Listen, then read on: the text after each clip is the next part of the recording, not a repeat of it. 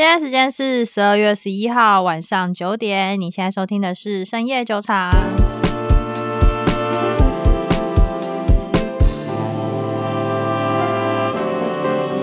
Hello，大家好，我是瑞娜。Hello，大家好，我是 Maggie。我们这集又要来推坑大家买书了。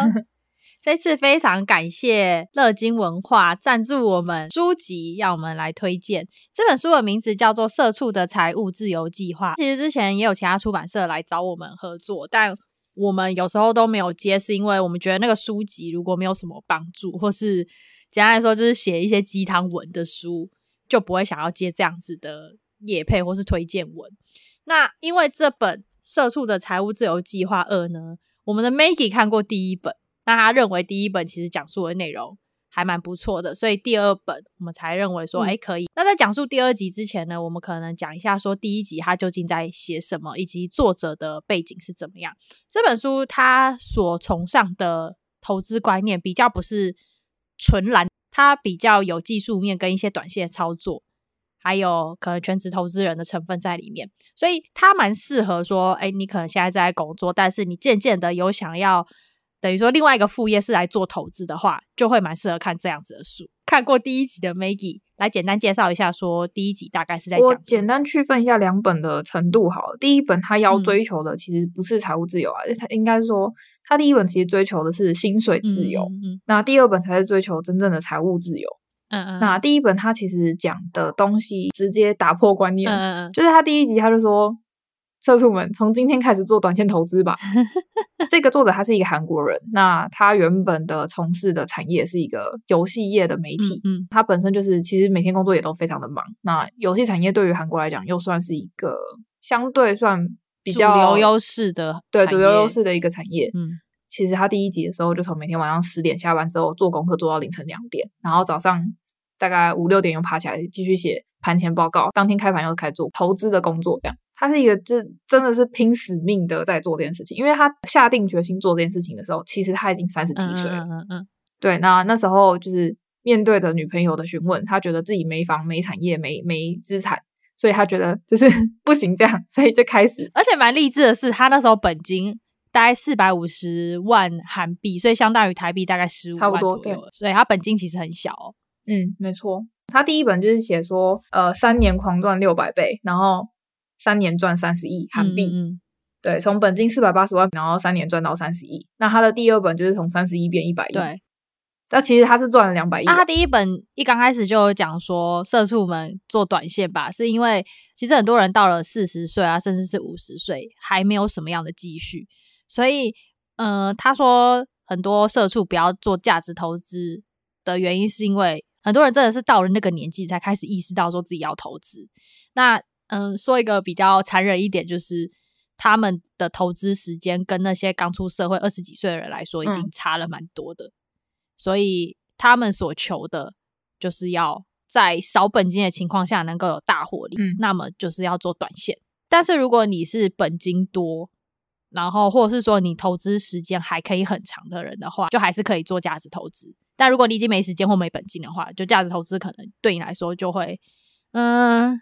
Maybe 你真的等到财富自由已经差不多入棺材这样，对对，所以他这本书哦，我们已经讲好了，他比较适合哪一方面的人。但是刚刚 Maggie 有讲到，他做了非常大的努力，所以其实说白一点，你少了什么，你就是要从另外一个部分大力的去补。嗯嗯，他第一本里面其实有提到六个大家的思维误区，然后一个是你认为本金要非常多。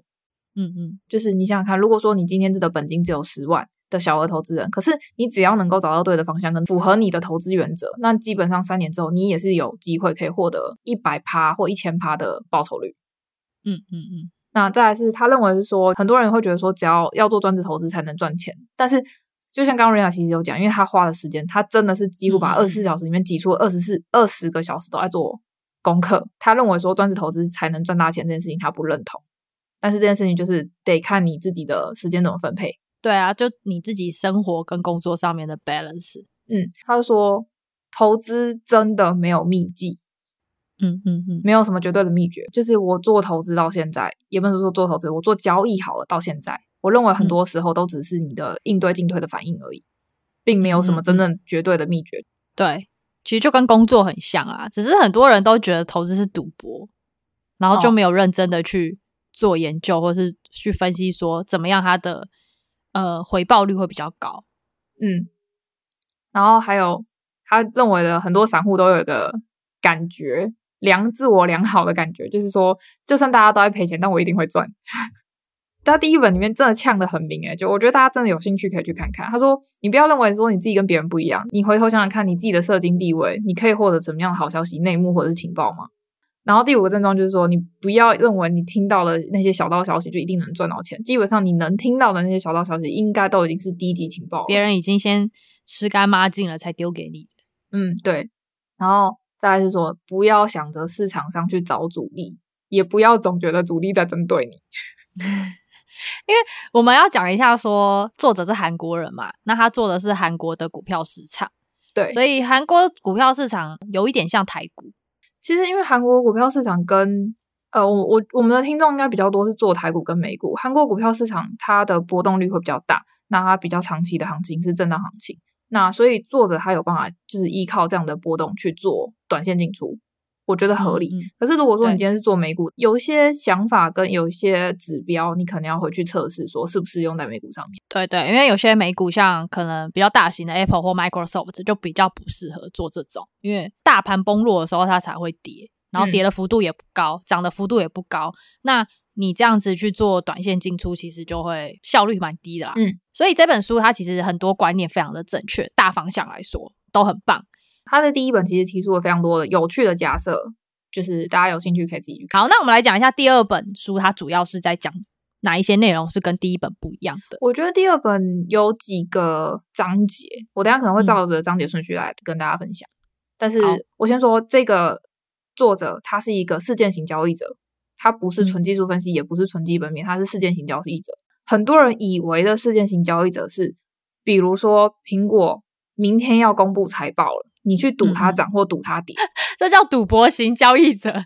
对，可是很多人认知中跟自己做出来的行为，确实就是这样做。嗯，那这个作者他的事件型交易者是，比如说像是呃，像乌俄战争开打，一打的当下，你就要知道说乌克兰它的出口的品相是哪些，那它占总世界的出口量的比例是多高，跟俄罗斯的组总的出口组成 GDP 组成是什么。那所以他就可以第一时间知道说天然气要涨，对，或者是粮食，全世界上粮食危机要起来，那你就可以去做一些粮食上的期货等等之类的。这个叫所谓他认知的事件型交易者，我认知也是这样。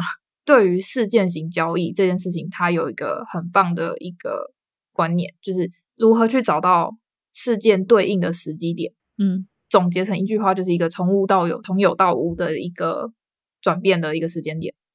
嗯，那你从那个转变，就等于是你的一个讯号，这个非常微小的讯号，你要想办法去跟过往的案例去做一个连接，然后再来去实现未来你想象的那个画面。嗯，那我觉得这件事情就是你要练你的洞察力了。呃，如果你是以个股来看，就可能有一家公司从没有获利到获利的那个转折点，就会是一个爆冲的时期。产业来看，就会是以前的人没有在使用的。生活形态，或是它是一个蓝海，新的蓝海市场。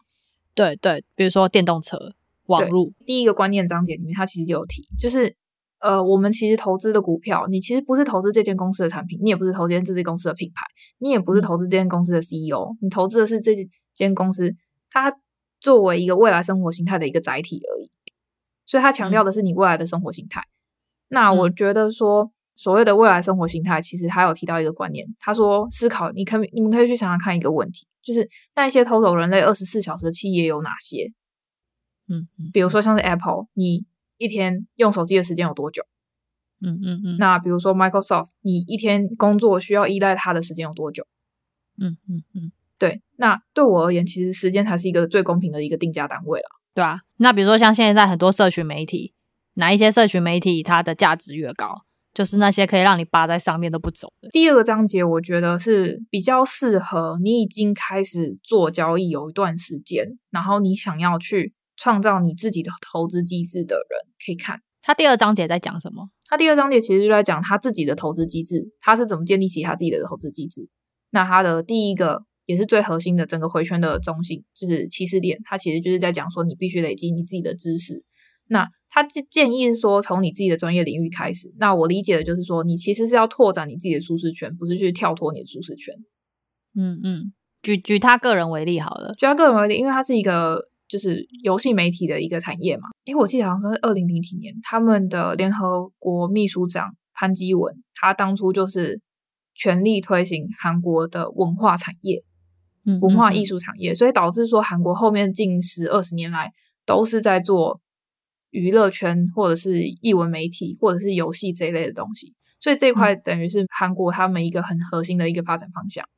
嗯嗯嗯，他虽然是在游戏界，但是他同时可以跨媒体，那可以跨娱乐圈，所以像他就有投资韩国的娱乐公司。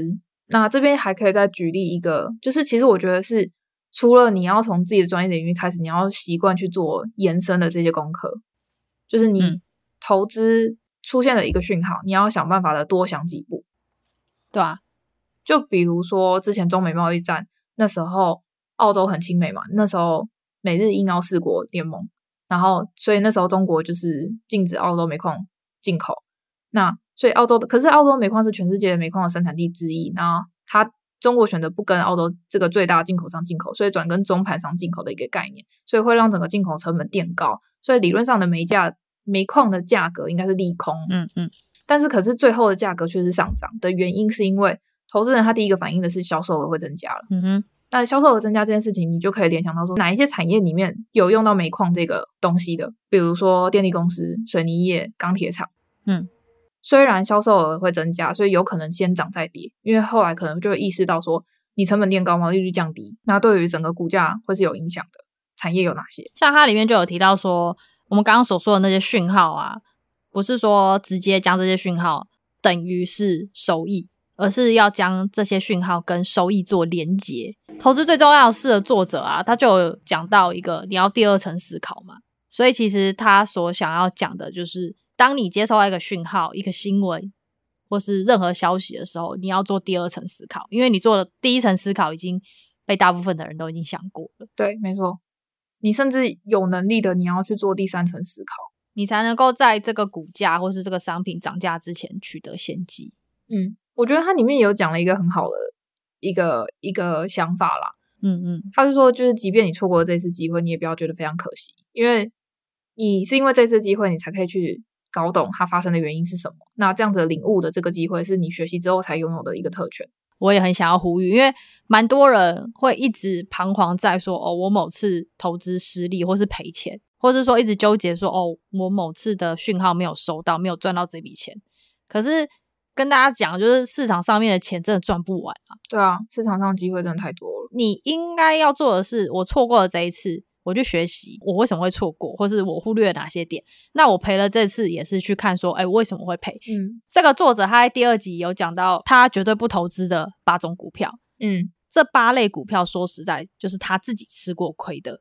投资商品，嗯，他有在那个章节讲得很明白。他说这八类他为什么不愿意再去尝试，是因为他觉得没有必要。因为市场上太多种投资方式，太多种投资标的，你不用一直去硬要跟那些你就是跟他不对盘的商品来对冲。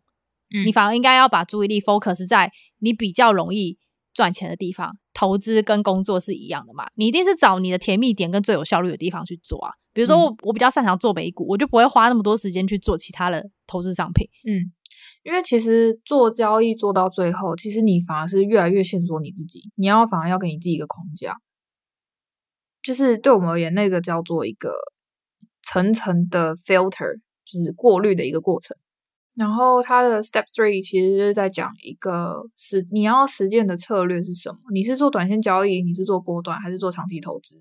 那你是做现货还是期货？那你的进出场策略是什么东西？其实他，我就认为的啦，投资方法其实没有绝对，也没有对错，就是每个人都有他自己的投资的那个理论。其实找到你适合你自己的就好。但是我自己的感想是说，其实投资需要先广泛的学习不同的方法，你最后才有办法筛出适合你自己的。所以我觉得一个是先要先做广度的学习，再做深度的学习。学习的过程里面，我其实会尽量想办法去。放空自己过去的学习经验，这样你才有办法顺着新的交易思路去思考。最后，你会怎么总结出哪些方法是适合你的？有一件很重要的事情，就是不论哪一种方式都要实战。嗯，好，现在世足世足赛嘛，你看梅西跟 C 罗，他们如果有出书，你看了他们的书，但是你不见得会踢那个球。嗯哼，所以不论哪一种方法，你都要去实战过，你才知道适不适合你自己。那你觉得适合的点是在于心态上面，还是获利？因为其实交易它是一个蛮反人性的过程。嗯嗯。虽然每一种方式都有它痛苦的点，但是一定有一种方式是你可以比较能够承受的。哦，哎，他在书里面有讲到，就是如果你资产的大小不一样的话，其实也会蛮影响你整体的投资方式。对，假如今天你的资产是我们以台币来讲啊，一百万台币，跟你的资产只有一万块台币，那一万块台币那个一定会去追求一个。风险比较高，但是我可能可以快速翻倍的方法。但一百万台币那个，他一定是找一个报酬率没有那么高，但是很稳的一个方法。因为其实除了期望值之外，你还要考虑到你的本金大小，然后另外一个加进来的参数就是你的成本回收的速度吧。对，那这个东西就是看看你的本金大小，你会去考虑这个东西。对啊，像我们刚刚在开录之前就有跟 Maggie 聊到说，诶，为什么这本书特别要叫社畜？是他这本书的 TA。就是限定 for 那些只能领固定薪水，对对对，那薪水也没有到非常高，对，然后有上限的人，因为你每个月的现金流都很稳定的进来的话，那其实就算你是走很稳的投资，你一样可以财富自由，而且不一定速度会比较慢。然后第四步就是你要持续的关注你的市场，因为它前面第一点其实就讲你要关注的东西是从无到有，从有到无的过程的那个转折点。嗯、那所以说。你要非常时时刻刻的关注跟你这支股票所有相关的转变。以白话一点来讲，就是你不能下完单就撒手不管了啦。嗯嗯嗯。跟这一单有关的任何的讯息，时刻保持关注，然后而且做好应该有的应对进退。嗯嗯嗯。作者他的做法就是，他开盘前会先整理一份自己的盘前报告，他每天早上四点起来写这份报告。嗯嗯。然后收盘之后会再有一份晚间的报告。嗯嗯嗯。所以，如果说你们的工作如果时间不允许的话，或者是你没有办法在盘中的时候及时盯，更应该要限缩一个自己可以控制的范围。对，你一个限缩的范围的方式，就是第一个是总资金的风控，嗯，然后再来是可能产业类别的风控，嗯，或者是波波动率的风控，比如说它波动率超过多少，你可以自动就是先提前离场等等之类的一些限制条件。嗯嗯嗯，或是你就是做中长期的交易性质，这就是我们刚刚有提到的，什么叫做适合你的交易。光是你的生活形态、工作形态，就可以很快的去筛选出你到底适合什么样的类型。因为，比如说你这个一般的上班族，你根本就不可能做什么十分钟线、五分钟线这种东西啊。讲一个题外话，我自己我自己当初在诶，当在下美股的时候，嗯、那时候我认真在思考说，到底哪一个行业最适合做美股投资？嗯嗯嗯，你猜？我猜吗？该不会是那个吧？嗯、保全？没错。就是你既领着薪水，工作又凉凉的时候，然后半夜四点又可以在那边看盘，对，而且那个时间点你本来就应该醒着，对，没错。这件事情好像有跟我讲过，我那时候差点就要去应征保全了，而且夜间保全薪水很高诶、欸、不要抢我保全工作，不是不是，下次看到夜间保全，你要眼睛就是放亮一点，他可能就是超级交易王，你不知道而已。啊，隐藏隐藏，还有啊，我跟你说，隐藏的交易人是那个啊，Uber 司机啊。哦，对，我真的知道有一个大神，他是边开着计程车，然后边做交易，他很狂，他跟这本书的做的很像，他真的是边工作边下单哦，那他真的是把他一整天二十四小时的时间能挤的头全部都挤出来做，可是他为的只是他为的只是时间自由，他要在开盘的时候他时间是自由的，所以他才选择 Uber。他会不会开一开车，然后就跟他的客人说：“哎，等一下，我现在要下单，路边停一下，这样子。”没有没有没有，我说他之所以选择时间自由，就是说他可以控制开盘的时间，他不需要接单啊，因为他是一个上下班不需要打卡的工作嘛。对，所以他选择 Uber。他其实现在有一些工作 work from home 也蛮适合的。对啊，好，那我们继续讲你的 Step Five。嗯，第五点是那个观察变化，不论是上涨还是下跌，只要你没办法预期的话，它就是一个风险。嗯，不要那么坚定的相信你自己一定是对的。第六点是冷静应对。作者他里面有讲一句话，我把它写下来，因为我觉得蛮有趣的。嗯、他说，在发生某个特别事件的时候，你该做改变处理单子的时候，但是你没有采取行动的人，你就会成为猎物，而不是猎人。猎物是被大户吃掉的吗？啊，对，你就是变，等于是说你就会成为韭菜啊。原来如此，因为交易它实际是一件非常反人性的事情啊，所以你需要一套准则来规范自己。那这套准则要像宪法一样重要。嗯嗯。所以，即便停损，你要知道说，你其实在做对的事情，你不要觉得愧疚，你也不要觉得很难过，你要觉得很自豪。对，我就是很冷静的去处理了这个单子。嗯嗯嗯，了解。然后第七个就是交易日志啊，这个很重要。交易日志其实救了我们很多次。嗯。它是我们在遇到瓶颈期的时候、嗯、拿出来翻，你会发现你应该改进的东西是哪里。嗯嗯。所以交易日真的很重要。嗯嗯，嗯。你写的越仔细，它日后救你的机会越高。因为你当下可能没有感觉，所以你不会觉得怎么样。可是你事后回去看，你回去看这张线图，或者是你回去看你当初做的那些笔记，嗯、就是你当下是因为什么样的原因进场，嗯、这件事情其实在交易日志里面也蛮重要的。你当下的想法了。对，没错。那你等到事后全部线图都跑完了之后，你再回来核对。